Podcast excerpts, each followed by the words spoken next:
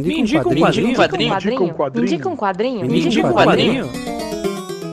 Me indica um quadrinho. Um programa de indicações do podcast HQ Sem Roteiro.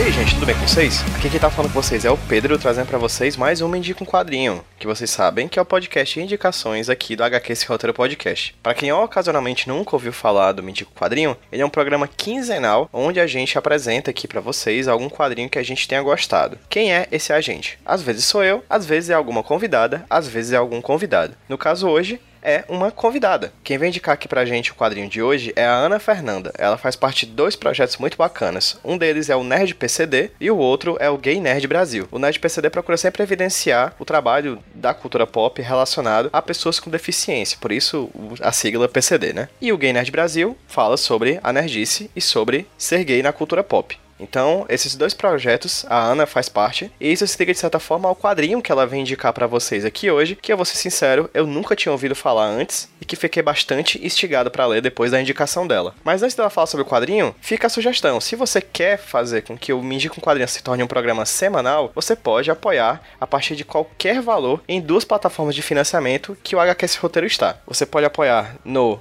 padrim.com.br barra HQ Sem Roteiro e também no catarse.me M de Maria, E de Elefante, barra HQ Sem Roteiro. catarse.me barra HQ Sem Roteiro. No Catarse talvez seja mais fácil para muita gente, porque como o Catarse é uma plataforma que recebe muito financiamento de pessoas que querem apoiar quadrinhos, provavelmente, caso alguém já tenha apoiado quadrinhos, vai ter já um perfil por lá. Então vai lá no catarse.me barra Roteiro e procura saber mais informações sobre as nossas linhas de financiamento e como você pode ajudar para tornar o HQ Sem Roteiro semanal. A mesma coisa, caso você prefira apoiar lá no padrim.com.br barra roteiro. No Catarse você pode apoiar a partir de 5 reais, no Padrim a partir de um real. Sem mais delongas, galera, eu vou deixar vocês com a excelente indicação da Ana Fernanda, que eu agradeço desde já por ter topado participar aqui do Me com Quadrinho. E como é de praxe, como é de costume, vocês que seguem o Me com Quadrinho e o HQ Esse Roteiro Podcast, sabem que toda vez que eu faço algum link com algum convidado para fora do site do Iradex, do qual o HQ Esse Roteiro faz parte, os links vão estar no post desse podcast. Então vai lá no hqsroteiro.iradex.net, procura o post desse Miuk, desse Mindy com quadrinho, e vai lá nos links relacionados para poder seguir o trabalho tanto do Gay Nerd Brasil quanto do Nerd PCD,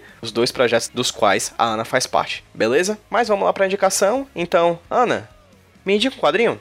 Olá, Pedro. Olá, pessoal. Quem está falando aqui é Ana Fernanda. Sou eu que faço todo o trabalho lá no Net PCD, além de colaborar com o Garnet Brasil. E hoje eu tô aqui para indicar uma HQ que eu li recentemente que eu gostei muito, que é a Exceção Hostil. Ela foi feita pelo Gabriel Godinho Sampaio e pelo desenhista Luiz Gustavo M. Pereira. É, sempre com uma temática meio dark, o Gabriel Godinho Sampaio colaborou com a produção do livro Warwolf, que foca, é, que tem um, um, roteiro focado na questão de lobisomens, o trabalho mais famoso dele. Já o Luiz Gustavo M. Pereira ficou, ficou conhecido por fazer o conjunto de livros Trindade e a HQ com o mesmo nome, que é a adaptação né, dos livros para o quadrinho. Os dois fizeram uma parceria e aí surgiu Exceção Hostil, que foi publicada de maneira independente. A HQ conta a história da Cira, que é uma mulher lésbica com deficiência, ou seja, uma das almas mais invisibilizadas nessa sociedade, é, que luta exatamente pelas minorias sociais e é contra a ascensão do fascismo. É, a HQ fala, fala o processo de como ela se tornou uma super-heroína em prol das causas sociais, das minorias, que tem o, o nome aí de exceção hostil, o nome da heroína. E nossa, através de várias metáforas, essa HQ faz referência a vários acontecimentos muito atuais da história do Brasil. E essas metáforas, essas referências fazem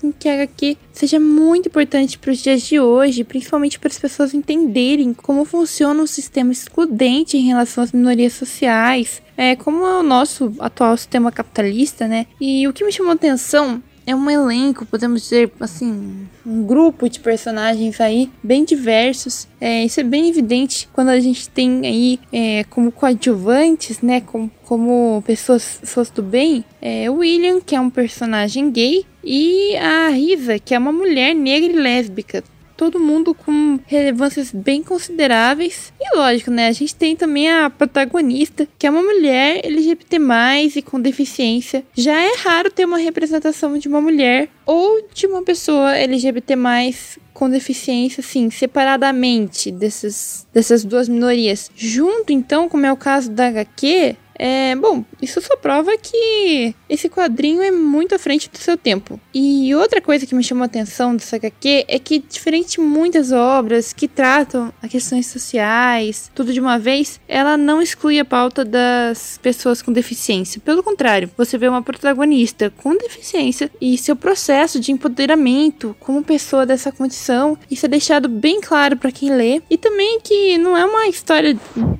operação, como são muitas obras que retratam a questão PCD. De novo, muito pelo contrário, é um roteiro que puramente é, faz as pessoas refletirem sobre vários preconceitos, várias questões sociais. A HQ mostra, assim, muito na cara que nossa sociedade ainda é bem tóxica, bem conservadora, inclusive com várias figuras públicas ganhando poder através de discursos tóxicos, discursos. E o desenho também é muito bom, muito bem construído. Ele acompanha tudo que acontece, todas as discussões aí que o roteiro traz de uma maneira muito boa, muito fluida. É, é um cenário, é um tempo futurístico, muito, muito atual, né? Futurístico e atual ao mesmo tempo. Só dá pra ver a construção desse cenário assim tão complexo que é muito bom também, inclusive, por causa dessa combinação entre o, o, desenho e o roteiro, que com certeza merece aí uma nota 10. Assim, é claro que o foco maior seria o roteiro, não só por causa das questões que, que a HQ aborda, como também pelo próprio portfólio dos dois autores, né? Tem uma forte ligação com os livros. Outra coisa que é legal destacar